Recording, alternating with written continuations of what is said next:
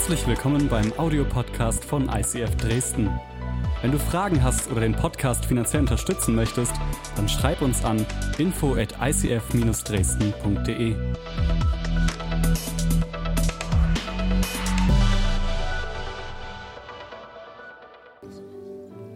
Wir beenden heute, wie gesagt, die Serie In the Fire. Und ich liebe diese Serie von ganzem Herzen. Und ich bin mega gespannt, was Gott heute vorhat. Und du kannst dir folgenden Titel für heute mal aufschreiben. Und ich empfehle dir heute wirklich mitzuschreiben, weil du wirst uns einiges verpassen. Der Titel für heute lautet Lobpreis als Antwort auf Probleme. Fragezeichen. Dreh dich mal zu den Nachbarn, schau, in die, schau ihn in die Augen und sag, du hast ein Problem. Sag nicht, ich bin dein Problem, sondern du hast ein Problem. Nicht verwechseln. Ich sag dir was, ähm, wenn wir alle ehrlich sind, wir alle haben irgendwo Herausforderungen in unserem Leben und haben mit Problemen zu kämpfen, oder? Das ist jetzt nichts Neues und es ist auch nicht das, was dich jetzt begeistern wird an diesem heutigen Sonntag, weil du denkst, okay, aber das weiß ich schon. Ähm, das Ding ist, als Christen haben wir eine enorme Waffe an die Hand bekommen, mit Problemen, Herausforderungen umzugehen. Und ich glaube, eine dieser Waffen nennt sich Worship oder Anbetung oder Lobpreis, wie du es auch immer nennen magst. Und in erster Linie sind das nicht Songs. Das sind nicht in erster Linie Lieder, die wir singen. Nein, Anbetung geht viel, viel weiter. Es ist dieser Moment, wenn du anfängst, den Namen aller Namen, Jesus Christus anzubeten, wird sich was verändern. Es wird sich etwas verändern in der sichtbaren und in der unsichtbaren Welt. Und äh, es wird Dinge freisetzen, die doch weit über deine Vorstellungen hinausgehen. Weil im Worship etwas verborgen liegt, wo du und ich vielleicht noch entdecken müssen und wo du und ich noch reinwachsen müssen. Aber wenn wir da hineinkommen, ey, alles ist möglich. Und ich möchte jetzt ein Gebet sprechen für diese Predigt, dass dein Herz ready ist. Jetzt ich danke dir, dass wir heute den Fokus auf dich richten dürfen. Ich danke dir, dass du voller Liebe bist. Und ich danke dir, dass du heute zu unseren Herzen sprechen wirst. Unser Herzen verändern wirst. Und dass du uns an die Hand nimmst und in deine Gegenwart hineinführst. Amen. Vielen Dank, Johannes. Come on, Johannes, lass uns der Band mal einen fetten Applaus geben, die uns Sonntag für Sonntag mit in den Worship reinnimmt. Ich liebe es so sehr. Schreib dir folgenden Satz auf. Worship kann ein Problem für dein Problem sein. Worship kann ein Problem für dein Problem sein. Okay, weil, pass auf, wenn du an Selbstüberschätzung leidest, kann ja vorkommen, ja, dann wird Worship ein Problem dafür sein, denn in dem Moment, wo du im Worship gibst, bist, gibst du Gott die Ehre und du machst dir bewusst, wer du in Gottes Augen bist. Wenn du mit Sucht kämpfst, wird Worship ein Problem für deine Sucht werden. Denn du bekennst im Worship, dass Gott die Macht hat, jede Kette zu zersprengen und dich in Freiheit hineinzuführen. Wenn du mit Krankheit kämpfst, dann kann Worship ein Problem für deine Krankheit sein. Denn in dem Moment bekennst du, hey, meine Identität ist nicht diese Krankheit, sondern meine Identität liegt in Jesus Christus geborgen. Wenn du ein Problem mit deinem Selbstwert hast, dann kann Worship ein rechtes Problem für deinen geringen Selbstwert sein. Weil in dem Moment, wo du in Gottes Gegenwart stehst und wo du anfängst zu bekennen, I'm no longer a slave to fear. I am a child of God, wird sich etwas in deinem Inneren verändern. Denn du bekennst, ich bin kein Sklave der Angst. Ich bin ein Kind Gottes. Ich möchte dich bitten, dass du für einen Moment dir am Anfang mal die Frage stellst, benutze ich Worship oder Anbetung so, wie es sich Gott gedacht hat? Oder ist es für dich einfach vielleicht nur, hey, du hast deine Spotify-Playlist und die äh, tust du dann irgendwann auf Shuffle drücken und die, die Worship-Lieder werden runtergerattert? Oder ist es eben mehr? Sind es nur ein paar nette Lieder? Nein, ich glaube, Worship ist eine Ansage.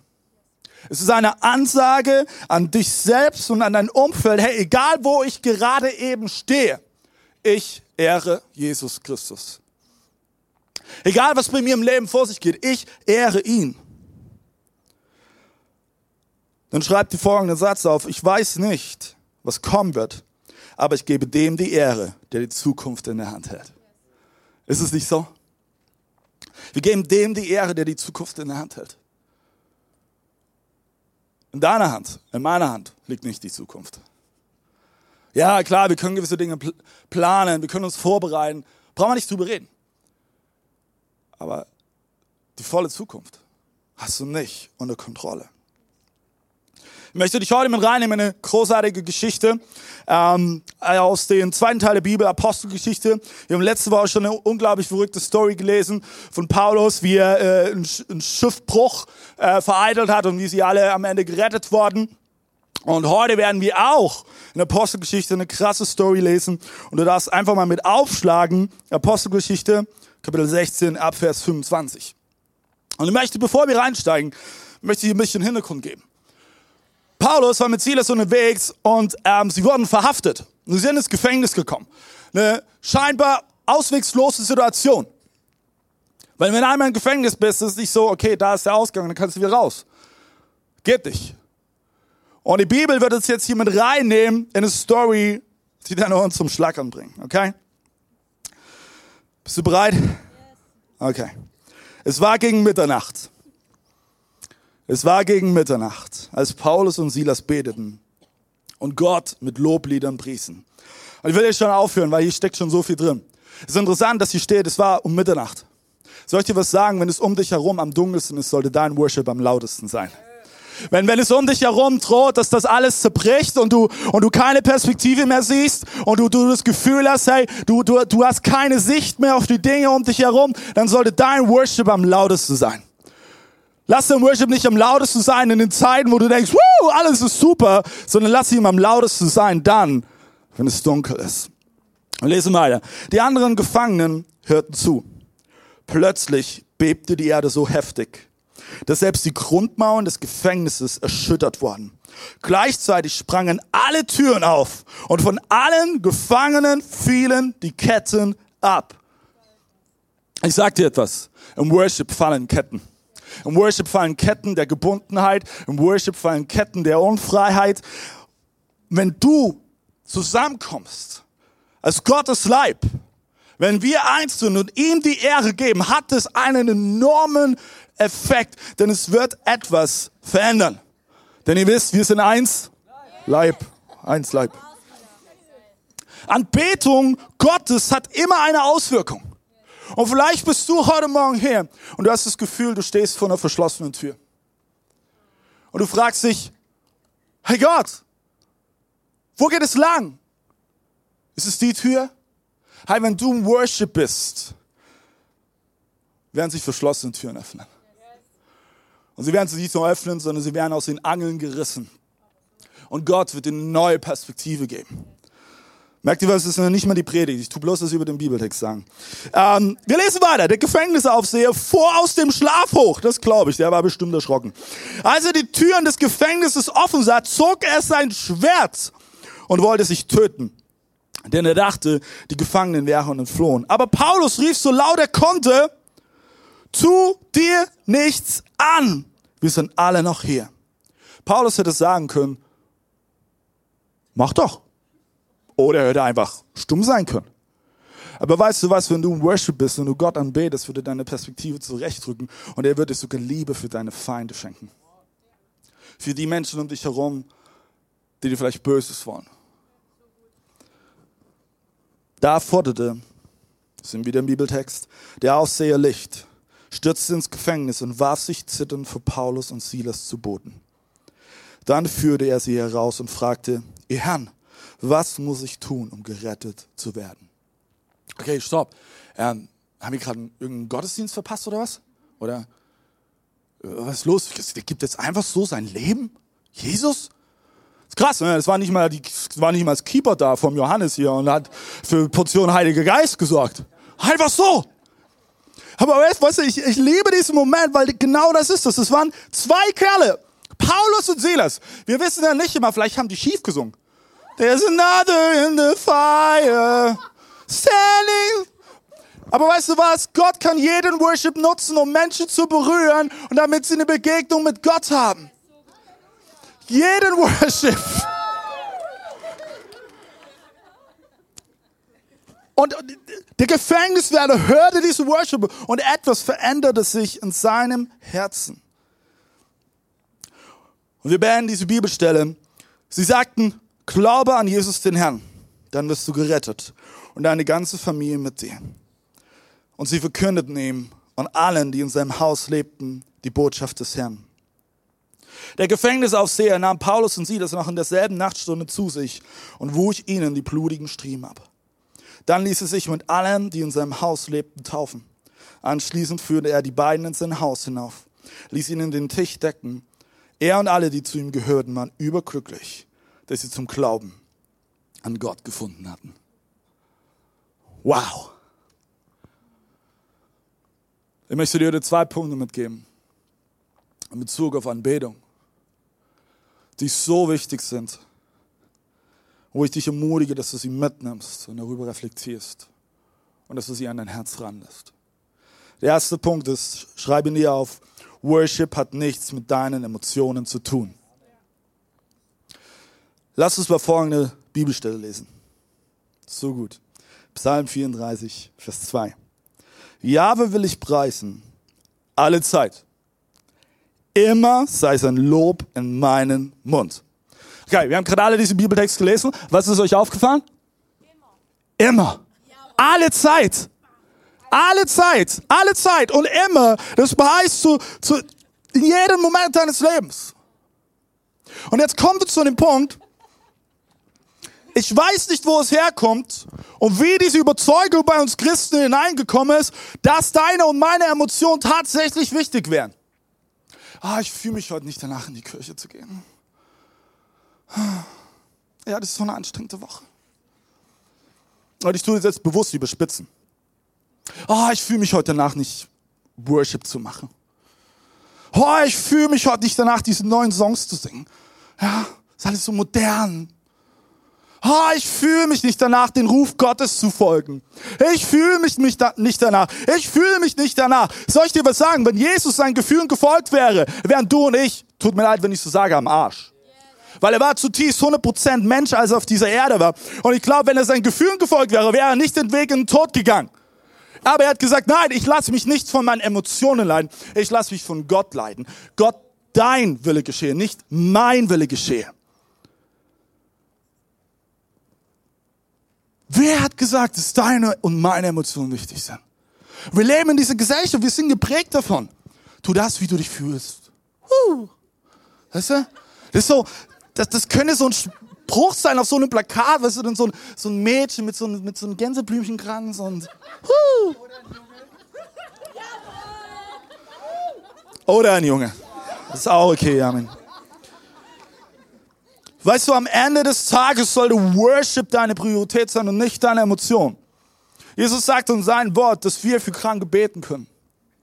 Weißt du, wie oft ich für Kranke gebetet habe und ich mich nicht danach gefühlt habe? Weil ich gedacht habe, okay Gott, ich kann es machen. Also, weißt, die letzten dreimal ist nichts passiert.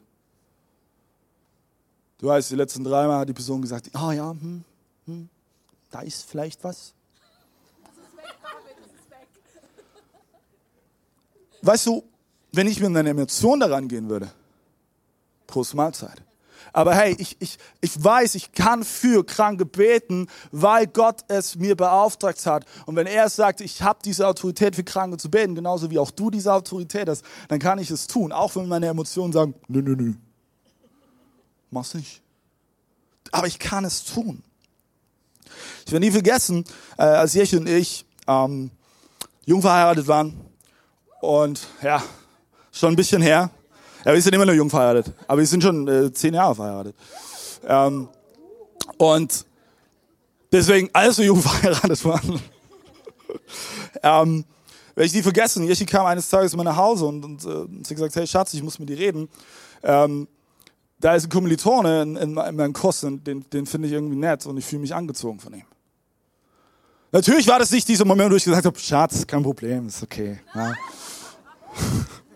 ich habe schon gesagt, okay. Ähm, aber dann ist was passiert. Wir haben drüber geredet. Wir haben es nicht im Dunkeln gelassen, sondern wir haben es ans Licht geholt. Und ich fand es so stark, wie Jeche gesagt hat, hey, ich will mich bewusst dagegen entscheiden. Deswegen, hey, wenn du dich stetig von deinen Emotionen leiten lassen würdest, es wird dich in Sackgassen bringen, wo du nicht landen wirst. Und du kannst bewusst sagen, nein, das mache ich nicht. Auch wenn es meine Emotion ist. Ja? Wenn du dich vielleicht zu einer Person hingezogen fühlst. Oder was auch immer. Du kannst es bewusst sagen. Deswegen auch Worship ist losgelöst im ersten Moment von Emotionen. Und Worship heben wir auch unsere Hände, oder? Vielleicht ist es dir mal aufgefallen, je nachdem, welche Prägung du hast oder ob du das erste Mal in der Kirche bist, denkst du vielleicht, okay, was ist hier los? Alle heben so ihre Hände. Ding ist, Hände heben, das ist spannend, ist ja ein internationales Zeichen für Kapitulation. Also wenn dich einer mit der Knarre bedroht, tust du automatisch deine Hände heben, es sei denn, du bist lebensmüde. Genauso damals im Krieg, wenn, wenn der Gegner aufgegeben hat, dann kam er mit erhobenen Händen raus. Und ich finde es spannend, weil im Worship hebe ich meine Hände als ein Zeichen, dass ich mich nicht von meinen Emotionen diktieren lasse und dass nicht mein Stolz oder mein Ego im Raum steht, sondern dass ich mich in Gottes Hand gebe.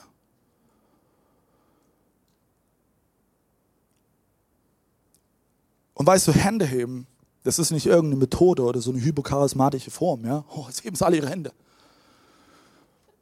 sondern ich glaube, dass dieser Moment etwas ist, wo deine Seele neu ausgerichtet wirst.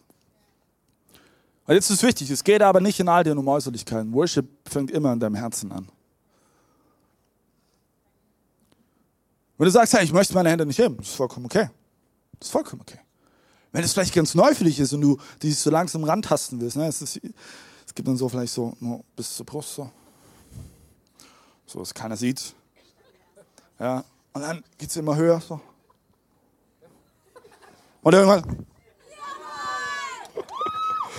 Weißt du, es ist vollkommen okay. Aber ich glaube, dieser Moment, pass auf, ich glaube, dieser Moment, wo du mit erhobenen Händen vor Gottes Thron stehst, der verändert etwas.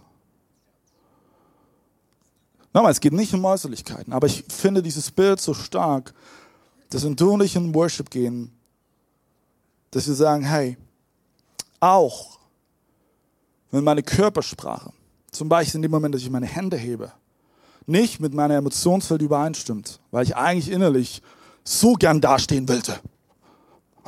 Oder noch besser, das kann der Deutsche sehr, sehr gut.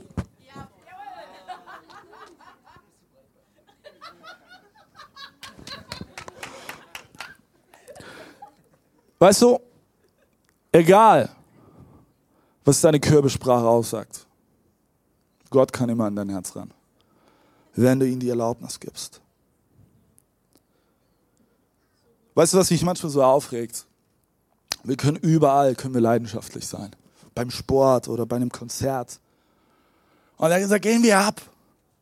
Die Leute, die rasten aus. Und dann haben wir manchmal das Gefühl, wir kommen in die Kirche und jetzt müssen wir uns auf einmal angepasst verhalten. Ja, ja so hey, ich möchte dich heute ermutigen, lass doch mal deine Leidenschaft raus. Hey David, ich bin nicht so der Typ dazu. Ist vollkommen okay. Du musst nicht so abgehen wie ein Zäppchen wie ich hier vorne. Aber du kannst dennoch in deiner Art und Weise, kannst du die Leidenschaft rauslassen. Weil weißt du, kein Fußballclub der Welt kann dich retten. Keine Band, weder Coldplay noch Justin Bieber oder irgendwas. Keiner von denen kann dich retten. Aber Jesus Christus kann dich retten. Jesus Christus kann dich retten. Und wie wäre es, wenn wir anfangen, eine Kultur zu leben als Kirche und auch in unserem Umfeld, wo wir Jesus feiern, wo wir nicht nur davon, davon reden, sondern wo wir es auch tun. Und meine Lieben, das hat nichts mit dem Alter zu tun. Es hat nichts mit dem Alter zu tun. Wenn du ein Problem mit der Hüfte hast, Jesus kann dir für einen Moment eine neue Hüfte schenken, dass du abgehen kannst. Das ist kein Problem für Jesus. genau, Millie.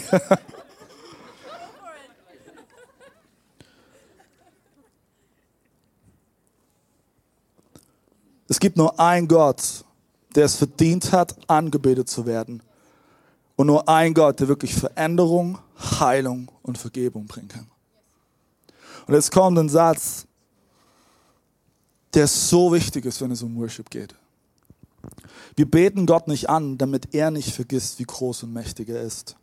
Wir beten Gott an, damit wir nicht vergessen, wie groß und mächtig er ist. Deswegen machen wir Worship. Und ich habe manchmal hab manchmal das Gefühl wir gehen in Worship rein und sagen, ja Jesus, na, ich erinnere dich mal dran, dass du allmächtig bist. Du brauchst dich daran erinnern, aber du musst es dir immer wieder ins Gedächtnis rufen. Du musst es dir immer wieder vor Augen malen, dass er groß ist, dass er mächtig ist. Weit über deine Vorstellungskraft hinaus. Der zweite Punkt, den ich dir heute mitgeben will, sind meine zwei Gründe, warum du Gott anbeten solltest. Und der erste Grund ist, du kannst Gott anbeten, denn er hat jetzt schon mehr getan, als du denkst. Wir wollen ja immer gerne einen Grund haben, etwas zu tun, oder? Das leben wir doch. Aber es ist der Grund. Warum? Warum? Der Grund ist, dass wir an den Gott glauben, das so viel im Verborgenen schon getan hat, wie du die überhaupt nicht ausmalen kannst und vorstellen kannst. Manche Dinge wirst du erst in der Zukunft äh, rausbekommen, wenn du zurückschaust und realisierst, wow. Wow, Gott. Das ist ja unglaublich. Manche Dinge wirst du vielleicht nie herausfinden. Ich weiß es nicht. Aber hey, es macht so einen Unterschied, ob du mit der Einstellung in den Kampf gehst, zum Beispiel, und sagst, hey, dieser Kampf ist schon längst gewonnen, weil ich weiß, dass mein Gott an meiner Seite ist, oder du in den Kampf gehst und sagst, schauen wir mal. Es macht einen enormen Unterschied. Wie, wie war es möglich? Paulus und Silas, die waren da im Gefängnis, in einer ausweglosen Situation. Es war Gefängnis damals, war nicht wie Gefängnis heute, okay? Und sie waren in diesem Knast. Wie konnten sie da anbeten? Weil sie wussten, hey, wir glauben an den Gott, der hat schon längst eine Lösung für mein Problem. Wir glauben an den Gott, der unser Problem lösen kann und der einen Ausweg kennt. Deswegen konnten sie anbeten. Und jetzt möchte ich auch dir heute mitgeben, du kannst Gott anbeten, denn er ist treu und arbeitet jetzt schon an einer Lösung für dein Problem. Vielleicht merkst du es gerade nicht. Vielleicht denkst du gerade nicht, okay Gott, wo bist du? Vielleicht bist du gerade nicht verzweifelt. Du denkst, okay Gott, wo, wo bist du denn am Arbeiten? Aber ich mache dir Mut, Gott fängt immer in der Tiefe an zuerst zu arbeiten, bevor er an die Oberfläche kommt. Du und ich, wir sehen oftmals das, was vor Augen liegt, aber Jesus sieht das, was in der Tiefe verborgen ist. Und das wird er als allererstes angehen. Weißt du, wenn der Feind dich durch die Angst der Ungewissheit stoppen will, dann halte ihm doch die, die Treue Gottes entgegen. Und das möchte ich dir heute mitgeben, auch in diesen Tagen. Und ich will das fast gar nicht zu sehr aufmachen. Wir realisieren alle, was die Woche passiert ist, die letzten Tage. Coronavirus ist, es ist, ist eine absolute Panik in unserer Gesellschaft. Und ich glaube zutiefst, was der Feind gerade eben schafft, ist ein Geist der Angst zu sehen. Dass Leute so geängstigt sind, dass sie blind sind und nicht mehr sehen, was vor ihren Augen ist. Weißt du, und wir dürfen als Christen, und ich sage nicht, dass wir das runterspielen und diesem Thema nicht mit der nötigen Ernsthaftigkeit begegnen. Das bedeutet es nicht. Aber als Christen dürfen wir Verantwortung übernehmen in unserer Gesellschaft. Wir dürfen sagen, ja, das ist gerade Realität, was passiert. Aber weißt du, es gibt einen, der hat alles im Griff. Der kennt schon das Ende, wo wir gerade eben irgendwo mittendrin feststecken und nicht wissen, wie es weitergeht. Und sein Name ist Jesus Christus. Er kann Frieden bringen, er kann Heilung bringen, er kann Wiederherstellung bringen, denn er hat alles im Griff.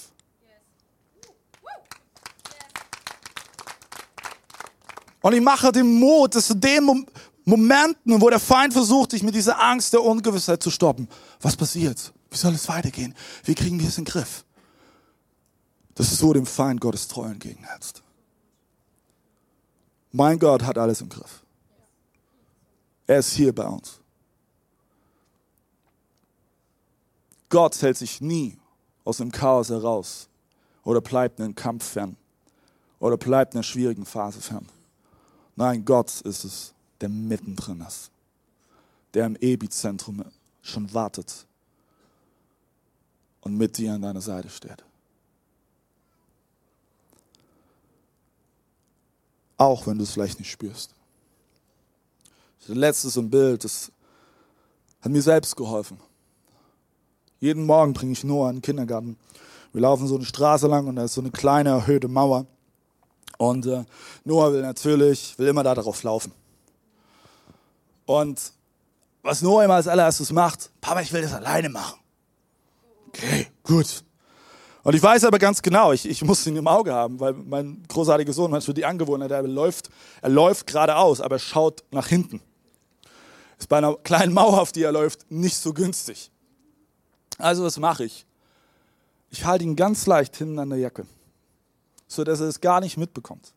Er hat das Gefühl, dass er komplett alleine läuft, aber ich, sein Papa, bin bei ihm und halte ihn, dann, wenn es drauf ankommt. Und ich fand es für mich, und vielleicht hilft es auch dir, so ein schönes Bild, genauso ist es bei Gott. Vielleicht balancierst du gerade auf einer Mauer und du fragst dich, okay Gott, wo bist du? Dann hab das Bild vor Augen, dass Gott dich an deine Jacke hält.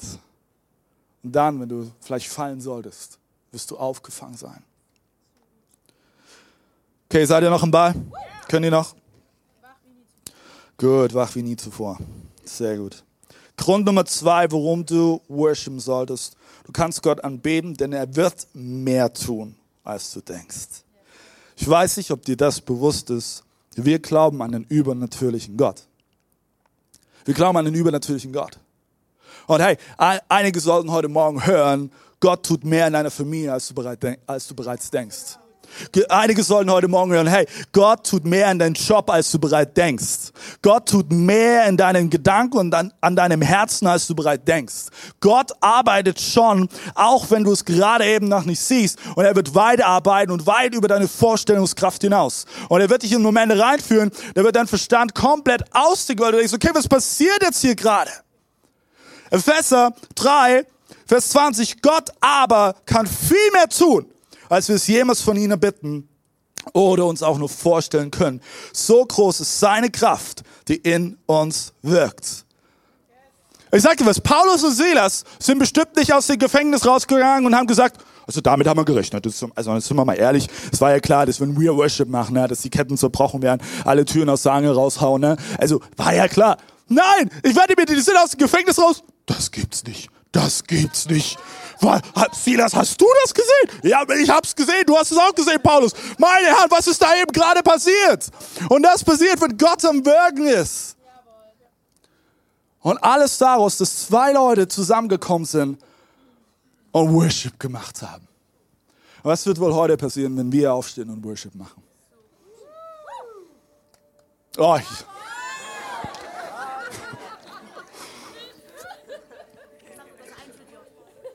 Weißt du, du siehst Anbetung, aber das Wachstum überlasse es Gott. Paulus und Silas haben einfach nur Worship gemacht. Gott war es, der die Ketten zerrissen hatte. Gott war es, der die verschlossenen Türen geöffnet hat. Denn das ist das, was er tut. Das ist sein Naturell. Es ist wie dieser Song, den wir heute ganz zum Anfang gesungen haben dieser Rap. I tell my problems how big my God is. Ich erzähle meinem Problem, wie groß mein Gott ist. Nothing's beyond him. His name is Jesus. Es gibt nichts über ihn. Sein Name ist Jesus. So praise will be my response. Anbetung ist meine Antwort. I tell my future, my God has got this. Ich erzähle meine Zukunft, dass mein Gott es im Griff hat. He's my provider. Er ist mein Versorger. He'll ne never leave us. Er wird uns niemals verlassen.